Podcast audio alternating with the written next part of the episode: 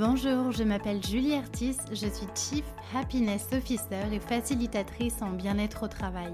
J'ai lancé ce podcast dans le seul et unique but de vous aider à devenir acteur du bien-être au travail. Au travers des épisodes, je vous partage ma vision, des conseils pratiques, des expériences pour vivre le travail de façon plus positive. Je vous emmène aussi à la rencontre de personnes qui ont décidé de faire du bien-être au travail leur mission au quotidien. Elles vous partageront leurs clés pour créer un monde du travail plus humain. Enfin, Génération CHO, c'est aussi un podcast qui vous permettra de découvrir le passionnant métier qu'est celui de Chief Happiness Officer, bien loin des clichés du bonheur au travail que l'on voit souvent dans les médias. Génération CHO, c'est un podcast que je publie tous les mardis et vous retrouverez toutes les notes de l'épisode sur mon site julieartiste.com. Pensez à vous abonner pour ne pas rater les nouveaux épisodes. Et si vous venez juste de me rejoindre, alors bienvenue Je vous invite à écouter l'épisode 0 où je me présente un peu plus en détail. Dans ce podcast, mon but est vraiment de vous donner de l'énergie et vous inspirer à passer à l'action. Alors, prêt à faire partie de la génération de ceux qui choisissent le bonheur au travail? Installez-vous confortablement pour l'épisode du jour, c'est parti Bonjour à tous et bienvenue dans un nouvel épisode de Génération CHO. Aujourd'hui, j'ai le plaisir d'avoir avec moi Louis-Pierre Genot. Bonjour Louis. Salut. Merci beaucoup d'être avec nous sur ce podcast. Alors Louis, tu es responsable marketing et feel good manager chez Greenflex. Tu es chez, chez eux du coup depuis le début. Tu vas nous raconter depuis la création de Greenflex et du coup tu t'épanouis dans des activités très variées qui vont de sujets comme le marketing, l'événementiel, le digital puisque c'est ton cœur de métier, mais tu es aussi beaucoup investi sur tous les sujets qui touchent à l'expérience collaborateur et euh, le sujet du coup de la qualité de vie au travail. Alors, Déjà, est-ce que tu peux nous raconter ton histoire et comment tu en es venu au rôle de Feel Good Manager chez Greenflex? Oui, bien sûr. Bah, merci déjà. Merci beaucoup de m'accueillir, Julie. Je suis vraiment super content de, participer et de pouvoir partager mon expérience parce qu'en fait, le, le CHO hein, ou euh, CHO ou Feel Good Management, euh, c'est, euh, ça part vraiment d'une intention du partage. Euh, moi, je fais partie d'une entreprise où à la, base, on était trois, maintenant, on est un peu plus de 600. Et en fait, tout ça, ça a été de l'accompagnement, c'était de l'accompagnement au changement, à la transformation. Et en plus de ça, nous, on fait beaucoup de développement durable, de RSE. Donc, l'idée, c'était vraiment de donner beaucoup de temps. C'est-à-dire qu'on est parti, je suis parti dans un premier temps, euh, le, le, CHO, ça a commencé avec des Mr Freeze, désolé d'avoir nommé une marque. Il faisait, très très chaud dans nos tout premiers locaux, c'était magnifique, on avait des derrière, mais on, vraiment on mourait de chaud. Et le premier acte de CHO, ça a été quoi? Euh, Ça a été de descendre à l'épicerie du coin pour aller chercher des Mr Freeze pour tout le monde parce qu'on avait chaud. Et en fait, il s'est avéré que euh, bah, le lendemain, quelqu'un d'autre l'a fait etc., etc. Parce qu'il a fait chaud pendant longtemps à ce moment-là. Donc quelqu'un d'autre, un autre, un autre collaborateur de, de la boîte. Exactement. Et c'est là où en fait le CHO entre guillemets est né, en tout cas le feel good, parce que c'est une action qui a du sens, qui est reproductible et qui ne t'appartient pas. Et ça, je pense que c'est très très important de mmh. toujours mettre du sens, quoi que l'on fasse. En tout cas, c'est la base pour moi du feel good. Mmh. C'est super intéressant. Et alors, du coup, est-ce que tu as pris cette fonction de façon naturelle? Il y a eu un vote? Comment ça s'est passé? Ça s'est fait très naturellement. En, quand, tu démarres une entreprise, quand tu es dans une start-up, hein, la Startup Nation, on peut appeler ça un petit peu comme on veut.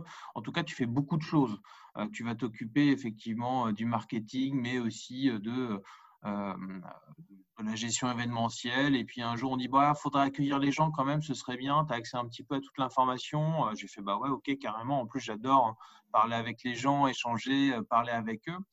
Euh, donc ça s'est fait très naturellement et c'est parti de euh, l'organisation d'un séminaire à euh, l'intégration, ce qu'on appelle maintenant l'onboarding, ou maintenant on va jusqu'à des logiques d'outboarding aussi, comment tu rentres dans l'entreprise et comment tu en ressors. donc c'est vraiment parti sur une notion d'accueil en fait pour être opérationnel très rapidement avec un sens toujours orienté aussi par rapport à l'intégration, par rapport au business et par rapport à la performance, mais pas dans une performance que économique, une performance aussi euh, bah, humaine où tu te dis bah, je me sens bien dans cette boîte-là et c'est comme ça que tu crées ta culture. Mmh. Et euh, j'imagine que chez Greenplex, vous avez déjà un, terreau assez fertile sur ce sujet de la qualité de vie au travail. Il y a quand même un ADN qui est, présent dès, la création de, de l'entreprise, non? Alors, il y a un ADN autour du développement durable et de la RSE, clairement, parce que nous, notre métier, hein, c'est d'accompagner les entreprises dans leur transformation environnementale, sociétale et énergétique. Euh, mais il n'empêche qu'au départ, bah, ta qualité de vie au travail, peut être, euh, enfin, quand tu démarres une entreprise, tu as énormément d'investissement. Donc, on a voulu créer des conditions pour se dire, OK, on te demande de t'investir beaucoup, mais euh, on va mettre en place aussi des moyens pour que tu te sentes bien, que tout soit facilité. Donc, c'était aussi cette idée-là de se dire, bah voilà, c'est un champ des possibles. En plus de ça, et en grossissant, parce que bah, quand tu grossis, après, tu te structures, tu, tu, prends, tu mets en place des différents processus, tu te staffes, donc ça, c'est des choses qui sont positives pour l'entreprise. Euh, bah, à partir de ce moment-là, bah, là, ça devient une culture et ça devient vraiment des éléments que tu vas ajouter petit à petit et que tu vas, tu vas justement commencer à créer des, euh, des logiques de qualité de vie au travail et comment tu peux l'améliorer et accompagner tes collaborateurs euh, dans cette logique-là pour qu'ils s'épanouissent. Et du coup, tu as eu le soutien de, la direction euh, immédiatement, j'imagine, pour mettre en place euh, des actions euh, en faveur de l'épanouissement salarié? Alors, c'est toujours du combat parce qu'effectivement, on va avoir des dirigeants qui vont être dans une logique, eux, qui va être autre, c'est diriger la boîte. donc, au début, oui, pour la motivation, clairement, et j'ai pu débloquer des budgets assez rapidement, mais après, ça a été quand même beaucoup de débrouille. Et pourquoi de la débrouille? Parce que c'était aussi l'objectif, c'était de créer du lien. Ce n'était pas forcément mettre euh, de, l'argent pour acheter des, euh, licornes, hein, des grosses bouées licornes, hein, qui sont les, on va dire, les ornements d'une start-up. Mmh. C'était plutôt de se dire, bah, tiens, comment on va faire pour organiser un déj-partage pour parler d'une problématique, du gaspillage alimentaire, par exemple. Et ensuite, mmh. tu vas ritualiser ça et tu vas. Euh, donc, c'est beaucoup de. aller chercher tes budgets, oui, quand tu grossis un petit peu, et ça va dépendre des événements. Si tu réaménages tes locaux, si après, si les, les, budgets sur lesquels je vais toujours euh, les chercher. En tout cas, c'est sur les, les, séminaires. Mais maintenant, c'est très, très intégré dans la culture de Greenflex. Donc, euh, c'est quelque chose d'assez naturel. C'est intéressant parce qu'il hum, il y a énormément de personnes moi, qui me disent Mais je ne peux pas faire grand-chose parce que là, j'essaie de démarrer des actions, mais j'ai aucun budget. Donc, euh, je ne sais pas ce que tu en penses, mais du coup, on n'a pas forcément besoin d'avoir de gros budgets au départ pour commencer à faire des actions le plus important, c'est d'avoir le soutien de sa direction et de se sentir appuyé. Et ça, c'est le plus important. Typiquement, le, et effectivement, les budgets après viennent, euh, viennent naturellement. Après, ça, ça, va dépendre des objectifs que tu vas avoir. Est-ce que tu dois fédérer? Est-ce que tu passes après un climat Si tu as un climat social qui est, qui est tout pourri, euh, bah, peut-être qu'il faut le travailler d'une autre manière. Enfin, ça dépend vraiment de, pas mal de, de problématiques qu'on peut rencontrer. Et hum, je te pose peut-être une colle parce que pour toi, ça n'a pas vraiment été le cas, mais si, tu te retrouves confronté à une direction justement qui veut rien entendre et que toi, tu as envie quand même de faire des choses, est-ce que, est que tu penses que quand même il faut y mettre son énergie ou alors c'est perdu d'avance? Faut comprendre. En fait, c'est toujours pareil, si on comprend la problématique de son dirigeant, si on comprend quels sont ses, euh, voilà, son quotidien, ça va être quoi Qu'est-ce qu'il doit gérer comme situation Quel est le climat social Quel est le climat économique de l'entreprise On peut adapter et trouver des solutions qui vont être adaptées en fonction. De toute façon, quelle que soit euh, euh, la santé de l'entreprise, il y a toujours un besoin de motivation. Ça, ça ne changera pas.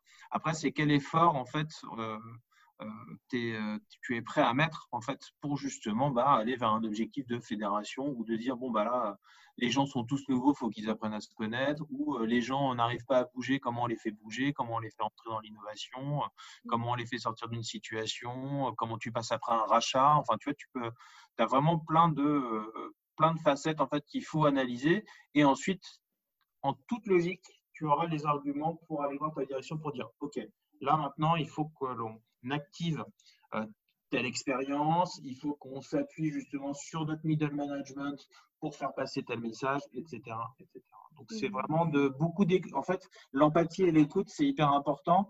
Euh, que ce soit, c'est ça que je trouve chouette dans le métier de feel good manager ou CHO, c'est que tu es aussi bien une interface avec les collaborateurs, euh, avec les usagers, enfin vraiment avec les personnes avec qui tu vas travailler au jour le jour, qu'avec tes directions, RH, euh, services généraux et bien entendu direction générale. Parce que quelque part, toi, tu peux avoir l'écoute, tu peux avoir leur écoute, ils peuvent entendre tes messages et ça, c'est hyper important. Et de même avec tout ce qui va être euh, CSE, en tout cas les représentations sociales de l'entreprise. Est-ce que tu prends part aux décisions stratégiques globales de l'organisation sur ce sujet de la qualité du travail? Peut arriver, mais j'accompagne surtout les décisions pour qu'elles se mettent en place. Mmh.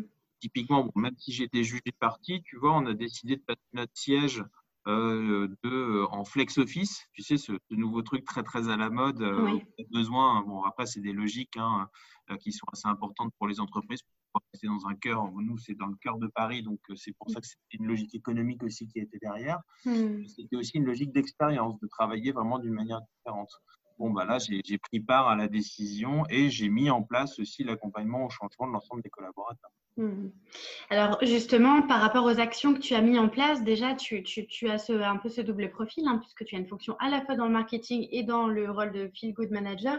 Ce qui est le cas pour euh, beaucoup de personnes euh, actuellement, j'ai l'impression, c'est souvent une double casquette qu'on a. CHO, mais on a déjà une fonction principale.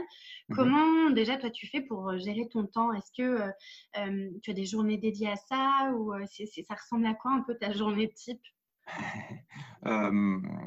c'est plutôt par projet, en fait, mm. ce qui va se passer. Là où maintenant, je dois être à 80% dans tout ce qui va toucher au feel good slash comme interne. Là où c'était beaucoup moins avant, hein, c'est sûr et certain, mais c'est parce que bah l'équipe n'était pas étoffée, on était, euh, on, était moins gros, donc forcément il y avait moins de ressources. Mm. Là aujourd'hui, je sens une bascule depuis, depuis quelques temps et ça c'est vraiment chouette parce que ça permet de se concentrer sur, sur les projets de feel good euh, d'une manière beaucoup plus importante.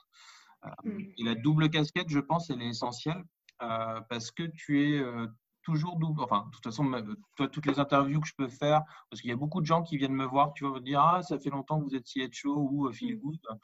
comment, comment ça se passe pour vous? Comment ça se passe la transformation et tout ça? Est-ce que je leur dis à chaque fois que c'est important d'avoir un background et je pense que le meilleur CHO, c'est celui qui connaît l'entreprise, qui mm. connaît les rouages d'une entreprise en général. C'est-à-dire, je ne pense pas que tu peux être CHO, alors peut-être que je vais en décevoir beaucoup, mais être CHO à 22, 23, 24, 25 ans, je pense que c'est difficile. Hmm.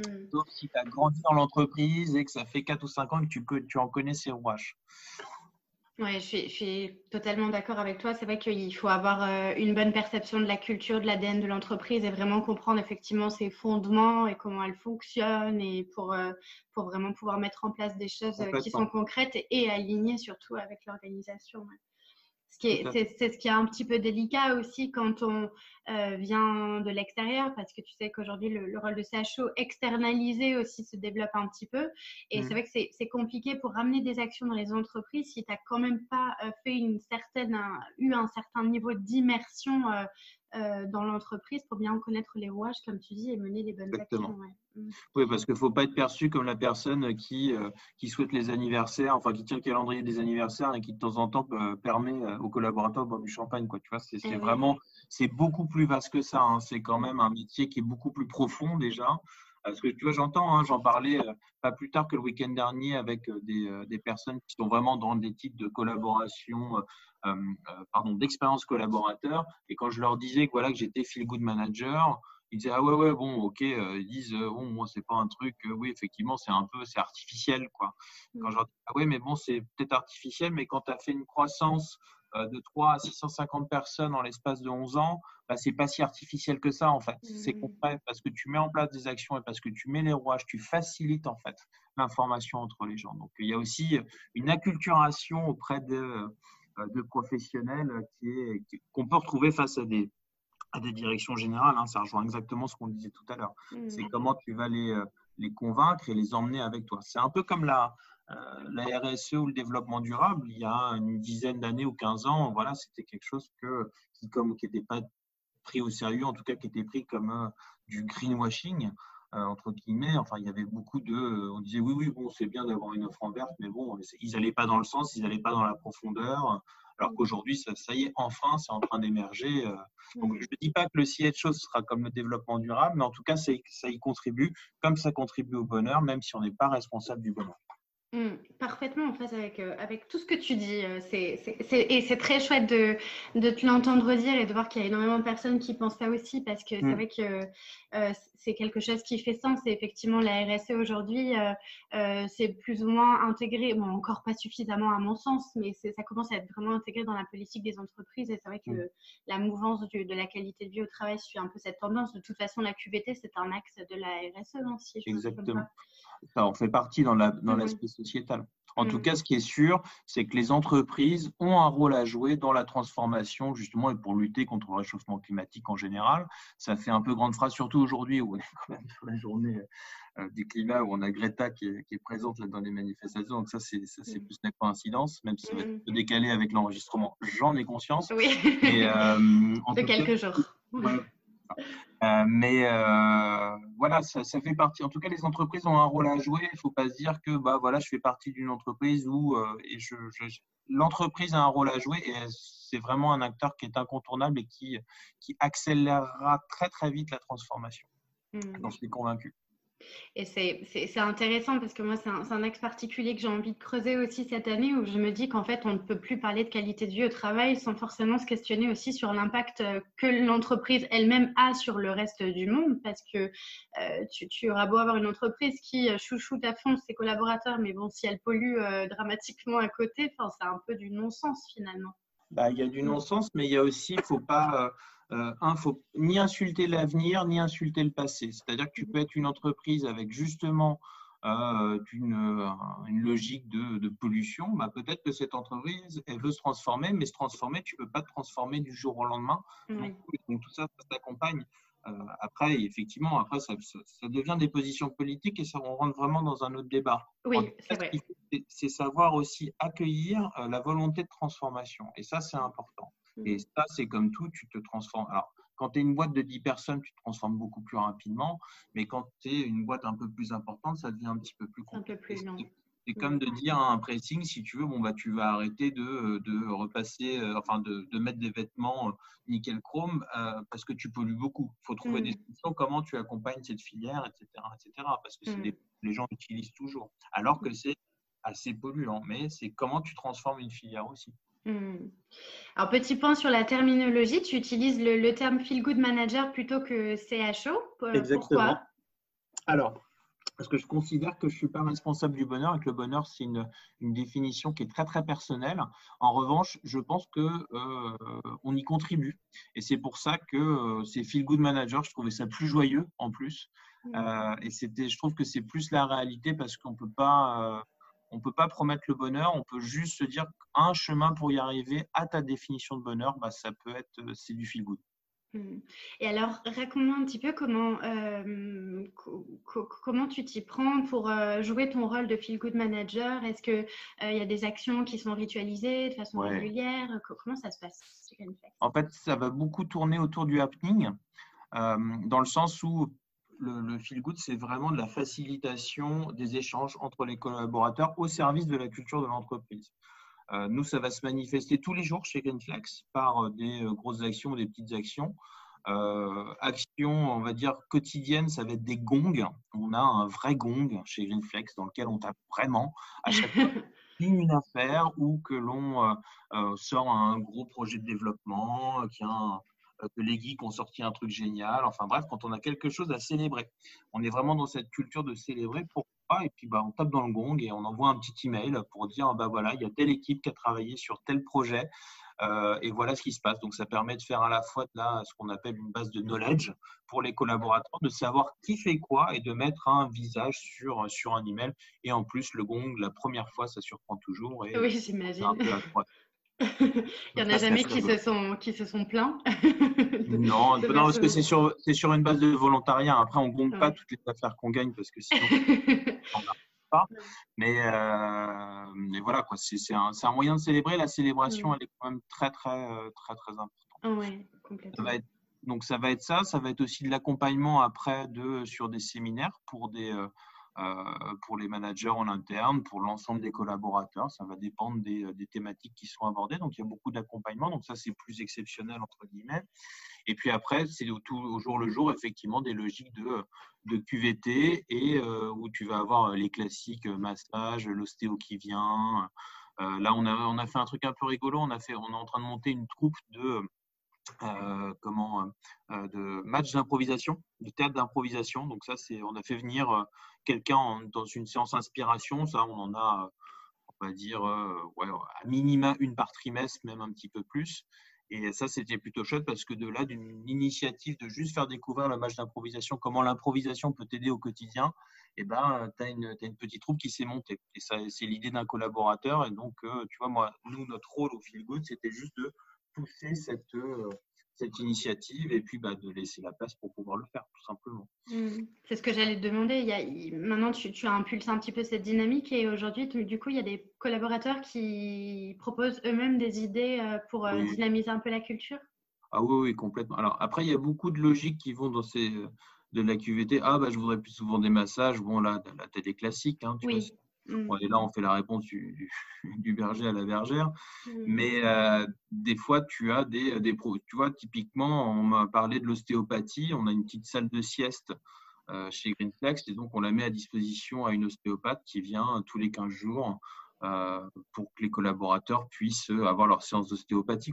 On ne prend pas en charge la, session d'ostéopathie, bon, via notre mutuelle, on le fait techniquement, donc c'est un petit peu différent, mais c'est juste qu'on te fait gagner du temps pour éviter de sortir ou courir après le bureau. Bah là, tu peux le faire entre 12h et 18h quand elle vient, et c'est quand même hyper pratique. Donc, tu fais un gain de temps. Ce que j'ai oublié de te dire aussi tout à l'heure, quand on a fondé Greenflex, il y avait une des idées, une des trois piliers de départ, c'était que, et je pense que c'est quelque chose qui est intéressant et, c'est vraiment à creuser, en tout cas moi je le creuse depuis huit ans, c'est comment l'entreprise est-elle elle aussi au service de ses collaborateurs. Et c'est hmm. vraiment un changement très fort sur lequel tu, euh, euh, tu peux te positionner et quand tu pars dans cette logique-là, bah, tu vois tous les bénéfices que tu peux apporter à l'entreprise et dans l'entreprise, euh, je mets les collaborateurs, je mets vraiment tout type d'interlocuteurs, toutes les parties prenantes en fait au niveau de ton entreprise. Mmh. Oui, c'est super intéressant parce qu'effectivement, c'est du donnant-donnant. Hein. Chacun y investit du temps de sa personne. Donc, effectivement, ça va dans les deux sens. Qu'est-ce que l'entreprise fait pour ses salariés? Qu'est-ce que les salariés font pour l'entreprise? Exactement. Exactement. Tu vas inverser un peu les logiques euh, un peu, un peu ancien monde. Et ça, c'est euh, bah, après, euh, faut chacun son temps d'adaptation. Enfin, c'est pas c'est pas simple non plus. Hein. Mmh. Mais euh, quand tu commences à rentrer dans cette démarche-là, tu commences à aller vers des choses qui commencent à être vraiment sympas. Et puis en termes de en termes de challenge, c'est marrant. Est-ce que, est que vous avez réussi à créer euh, une, communauté Greenflex où il y a vraiment ce sentiment d'appartenance de, qui est très fort à la culture, à ce que représente l'entreprise? Bah, il y a beaucoup de sens déjà dans le, dans le métier de Greenflex, donc ce qui permet déjà de fédérer assez facilement, sachant que nous, on a une, une moyenne d'âge sur le groupe qui doit être de 32 ans et sur Paris, c'est beaucoup moins, on est à 28, donc on a mmh. vraiment beaucoup de, de, de premier emploi ou deuxième job, donc c'est euh, assez, assez important. Et effectivement, ils ont créé une, une, culture qui est assez forte. Où, ce qui est chouette, c'est qu'au finish, la culture qu'on a créée quand on était euh, de, 50, 100 personnes, 150, où tu maîtrises, tu connais tout le monde à peu près. Là, maintenant, en étant 650, tu vois que ça a infusé et en fait, il s'autogère. C'est un peu, c'est pour ça que je reboucle un peu avec l'exemple de tout à l'heure avec euh, euh, ces bâtonnets euh, glacés. c'est qu'au finish, tu crées quelque chose et en fait, les gens se l'approprient. Et tu sais que tu as réussi au moment où ils se l'approprient, où ça te dépasse, en fait. Et c'est ça. Mmh. Alors, ça te dépasse. C'est-à-dire que euh, ça se gère tout seul. Hein. Quand ça te dépasse, après, ce n'est pas, pas, forcément le bon terme. Mais en tout cas, c'est vraiment quand euh, les gens sont en autonomie et euh, font eux-mêmes, tu vois, leur, leur opération de feel good, de CHO. Et ça, c'est quand même chouette parce que ça, c'est une problématique que tu peux avoir. C'est quand tu vas avoir des bureaux qui sont, quand tu n'as pas de CHO en local ou tu as un petit bureau de, de quelques personnes, bah, tu ne vas pas forcément euh, comment euh, tu peux pas aller les animer, donc il faut que tu trouves un relais en, sur place. Ça, ça fait partie de mes, euh, mes prochains défis pour les, pour les, prochains, dans les, dans les différentes agences que vous avez sur le territoire, tu veux dire, et du coup, d'avoir des relais. Ouais, oui, c'est super important. Parce qu'effectivement, oui, il y a, y, a, y, a, y a de grandes boîtes, par exemple, je pense à, à Bouygues ou NG ou ce genre de structure. le, le leurs sièges sociaux sont vraiment des, ont vraiment une culture où il y a énormément de choses qui sont faites en qualité de vie au travail. Et en fait, on se rend compte que dans leur agence régionale, eh ben, c'est beaucoup moins le cas parce que finalement, il n'y a personne qui a porté le sujet euh, dans, les, dans, le, dans le reste du territoire. Donc, c'est vrai que c'est intéressant après, oui, de, de faire, euh, de développer encore un petit peu plus la dynamique.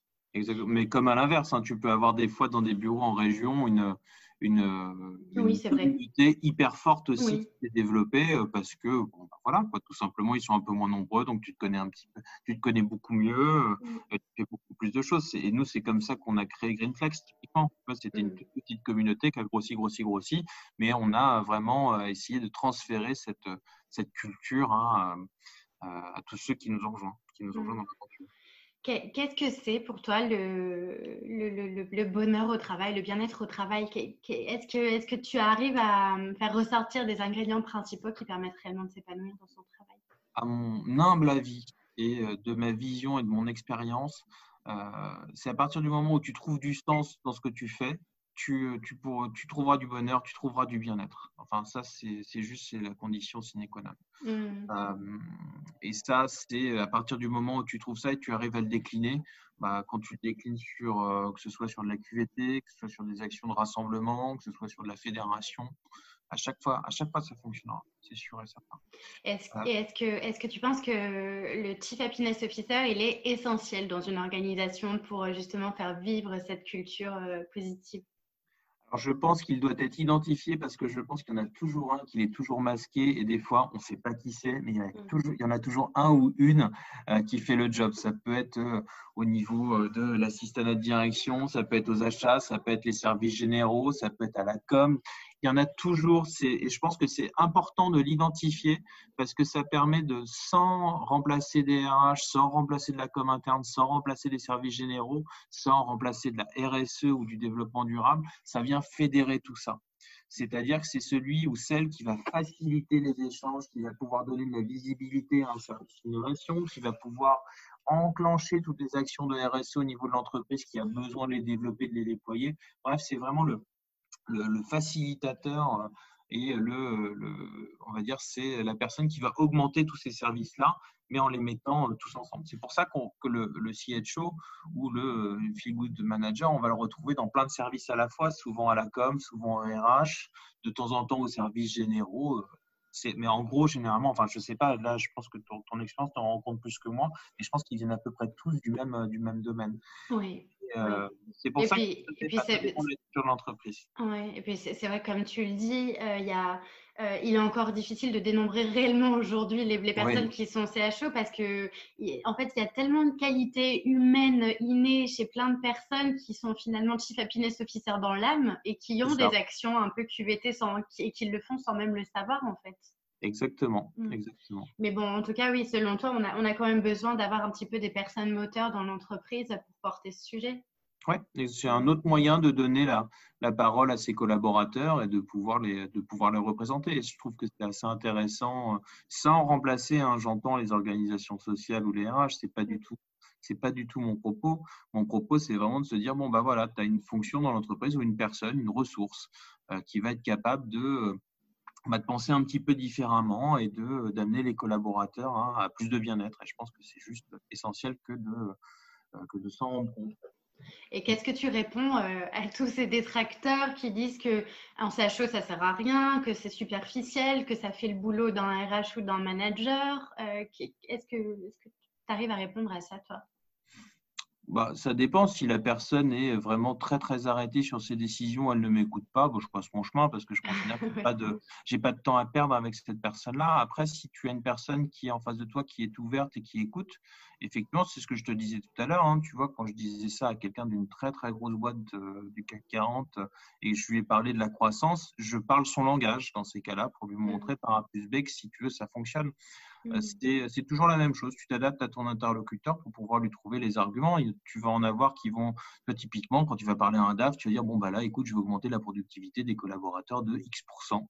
Mmh. Parce que tu, quand tu dis euh, à quelqu'un, bah, écoute, on va, avec la directrice développement durable, en fait, on voudrait prendre un après-midi tous les collaborateurs pour qu'ils aillent ramasser des déchets autour du bureau pendant un après-midi. Mmh.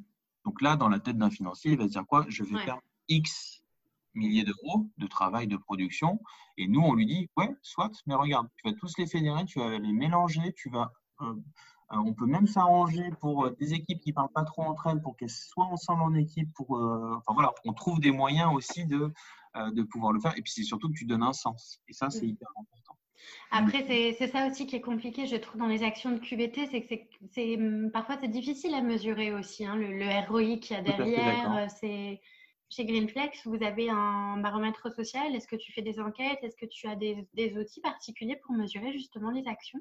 Oui, on a créé avec euh, euh, l'Institut Spinoza une, enquête sociale un peu musclée qu'on a appelée le BIB, comme l'indice du Bhutan pour le bonheur intérieur brut. Euh, et que c'est une enquête qu'on lance à peu près tous les à peu près tous les ans et justement on va mesurer ça. Alors c'est vraiment un outil euh, social, c'est beaucoup plus que le feel good. Hein. on va on va plus loin que ça euh, parce que c'est tout à fait anonyme, c'est quelque chose qui est envoyé à l'ensemble des collaborateurs. On va traiter aussi bien d'un point de vue métier que d'un point de vue management ou des problématiques de société actuelles. Mm-hmm. Euh, et donc ça, c'est un outil qui est assez fort. Donc ça, ça permet de effectivement de donner un, indicateur, des, résultats, une ambiance qui, va te donner, tu vas sortir l'indice de fierté de ton entreprise, ce genre de choses-là, hmm. que tu donnes à tous tes collaborateurs. Et ensuite, tu vas le travailler service par service, parce que c'est des, il faut toujours qu'il y ait l'utilité pour le manager et pour le middle management pour qu'ils puissent justement jauger, mesurer, enfin, tu vois, qu'ils puissent se positionner aussi. C'est assez, euh, assez, important. Donc, ça, mm. c'est un des éléments qu'on va pouvoir avoir. Et ensuite, ça va être, euh, tu vois, le taux de participation à tes événements. Euh, tu vas voir des fonctions du nombre de projets que la participation, aussi bien en termes de proposition de projets, présence, présentiel, bien entendu, euh, mais tu, vas avoir, tu peux aussi le mesurer avec le nombre d'actions que tes collaborateurs vont pouvoir te proposer. Après, j'en ai d'autres, mais c'est très, euh, c'est très spécifique à Greenflex. En tout cas, c'est quelque chose que euh, je m'attelle à mesurer depuis quelques temps. Quel est le, le, le, premier, le plus grand succès là auquel tu penses là tout de suite sur un, quelque chose que tu as vécu par rapport aux actions que tu mènes en faveur de la qualité du travail en tant que feel good manager? C'est quand un collaborateur vient, vient me voir ou une personne de mon équipe parce que maintenant, voilà, il y a plusieurs personnes qui travaillent avec moi. Et quand on vient nous voir euh, juste après un événement pour nous dire merci, mmh. j'avais jamais vécu ça, c'est la première fois que ça m'arrive et c'est vraiment quelque chose qui est chouette. Euh, tu te dis, ouais, j'ai dans mon, job, tu vois, de pouvoir apporter quelque chose et de se dire, bah, ça, je ne l'ai pas vécu, euh, je l'avais jamais vécu dans ma vie professionnelle où j'ai vraiment, ça m'a permis de, de m'épanouir et ça, c'est la plus belle récompense qu'on puisse avoir. Et au contraire, est-ce que tu as déjà vécu des galères ou à un, moment donné, tu as eu une période où tu as, tu as douté réellement de ce que tu faisais, tu as, eu as ressenti un certain ras-le-bol Ça t'est déjà arrivé? Bien sûr, ça arrive. Euh, Rassure-nous. Ça arrive à tout le monde. Ah, bien sûr, hein, complètement. Tu organises un truc et puis il n'y a personne qui vient. Alors là, tu es, fâché parce que tu as remué ciel et terre pour faire venir, pour faire venir quelqu'un euh, d'inspirant. Je pense à à des, marathoniens qui nagent 80 km dans le pôle Nord, des, des trucs un peu, un, mm. peu, un peu de l'ordinaire, tu vois, et où tu essaies d'organiser juste un, un, déjeuner de saison euh, et puis d'un seul coup, tu personne. Et après, tu as, plein de raisons. En fait, sur le coup, tu es, es, un peu, euh, es un peu fâché parce que tu as déplacé beaucoup d'énergie pour, euh, pour que ça se fasse. Et puis, bah, mm. ça se fait pas. Mm. des fois, l'univers te dit que ça ne va pas se faire, et puis des fois, c'est juste que faut que les gens s'habituent en fait, que tu crées le rendez-vous. Et ça, c'est vraiment les principes de communication. À partir du moment où tu as un rendez-vous, euh, mm. euh, ben, après les gens commencent à venir et ça commence mm. à grossir. Et tu as de plus en plus de gens. Et puis tu en as un qui va faire Ah, c'était vachement bien, si tu pouvais venir. Toujours comme ça. Oui, ouais, c'est vrai, ça fait boule de neige. Et l'important, c'est d'arriver à ritualiser effectivement des moments euh, de partage en interne. Et c'est vrai qu'au fur, fur et à mesure, tu, tu, tu, tu, tu, génères de l'intérêt et puis tu, tu fédères. Euh, comment, comment tu vois le rôle de Chief Happiness Officer dans les prochaines années? Est-ce que tu penses que, par exemple, d'ici 10 euh, ans, tu seras toujours Feel Good Manager? Non, non, j'aurais changé, ça c'est sûr et certain, mais parce que notre, notre vie, elle, elle, est amenée à changer de toute façon. On fait partie de ces générations qui changent de job assez, assez fréquemment. Et moi-même, en 11 ans de Greenflex, j'ai changé plein de fois de métier. Euh, où je suis, ben, enfin, et ça, ça fait partie de, ça fait partie de, euh, de, notre culture et de notre, mode de vie, je pense, actuel. Euh, après, est-ce que dans 10 ans, il y aura toujours le CHO, le Feel Good Manager? Oui, c'est sûr, mais je pense que ce sera beaucoup plus intégré. Et ce hmm. sera vraiment, il fera partie de KPIs obligatoires quand tu as ta, pardon, d'indicateurs de, succès dans ton dans ton quotidien, dans ton évaluation, ou en tout cas, ce sera complètement intégré. Et on le voit de toute façon avec les générations qui sont en train d'arriver, qui attachent une importance euh, très importante à leur cadre de vie, à leur cadre de travail et à mhm. leur relation avec le management, ce genre de choses-là. Donc, il y a vraiment, et ça, c'est les générations qui vont devenir managers dans, dans 10 ans, et donc forcément, ce sera intégré. On arrive euh, presque au bout de ce podcast. Louis, est-ce que pour ceux qui nous écoutent, tu aurais euh, des conseils à partager pour euh, ceux qui ont envie de passer à l'action en entreprise et peut-être devenir feel good manager? Eh ben, passer à l'action. Je pense que c'est le, meilleur conseil que je peux vous dire. Si vous pensez que ça peut apporter quelque chose de, bénéfique, testez-le auprès d'une ou deux personnes et puis bah, lancez le mouvement, tout simplement. Mmh. Je pense que c'est ça qui c'est la première chose à faire. Et euh, voilà, le plus important, c'est d'être à l'écoute, de comprendre quel est le besoin ou quelle est la problématique dans mon service, dans mon entité, ma business unit ou mon entreprise. Mmh. Euh, une fois qu'on a compris ça et qu'on met en place quelques petites actions, bah, d'un seul coup, il y a un effet boule de neige. Mmh. Sauf si après, on vous demande en mission de venir transformer l'entreprise, mais ça n'arrive pas souvent. Ouais. Est-ce que tu peux nous répéter, du coup, pour toi, tu disais au tout début de l'épisode que euh, des actions qui fonctionnent, ce sont des actions qui ont du sens, qui sont non reproductibles? En fait, c'est aussi simple que ça. C'est les premières actions de Feel Good. C'est des actions qui sont tournées vers les autres, qui ont un sens par rapport à un moment donné euh, de la problématique de l'entreprise. Tout à l'heure, je parlais parce qu'il faisait chaud et que tout le monde avait marre parce que vraiment tout le monde avait très chaud. Donc, ça a rafraîchi tout le monde. Puis, c'est un acte qui est entre guillemets gratuit et reproductible par n'importe qui. C'est-à-dire qu'on est une idée de feel good, elle nous appartient, elle n'appartient à personne, elle appartient à tout le monde. Parce que l'idée, il faut que ça se propage et que ce soit le plus, euh, euh, le plus rayonnant possible. Super. Merci beaucoup, Louis. Qu'est-ce qu'on peut te souhaiter pour euh, ces prochains mois en tant que Feel Good Manager? Ah ben, Un goût de futur, hein, toujours, toujours plus de sourire. En tout cas, c'est ce que je souhaite à tout le monde aussi. Super. Merci beaucoup. Et puis surtout, euh, de dire aux gens, n'oubliez pas de sonner le gong pour célébrer vos succès. Exactement. Et je connais des bonnes adresses pour vous fournir un gong Super. Merci beaucoup encore pour, son, pour ton partage. Merci, Julie. Et pour ceux qui nous écoutent, merci pour votre écoute et je vous dis à très bientôt pour un nouvel épisode. Salut voilà, c'est tout pour aujourd'hui. Mille merci d'avoir écouté jusque-là. Une dernière petite chose avant de nous quitter. Si le podcast vous plaît et que vous voulez m'aider à le faire connaître, alors je vous invite à me laisser un petit mot doux en commentaire, à me mettre 5 étoiles sur iTunes ou encore à le partager sur vos réseaux. Si vous souhaitez me contacter, me poser des questions ou me donner vos feedbacks, vraiment n'hésitez pas, je serai ravie de vous lire et de vous répondre.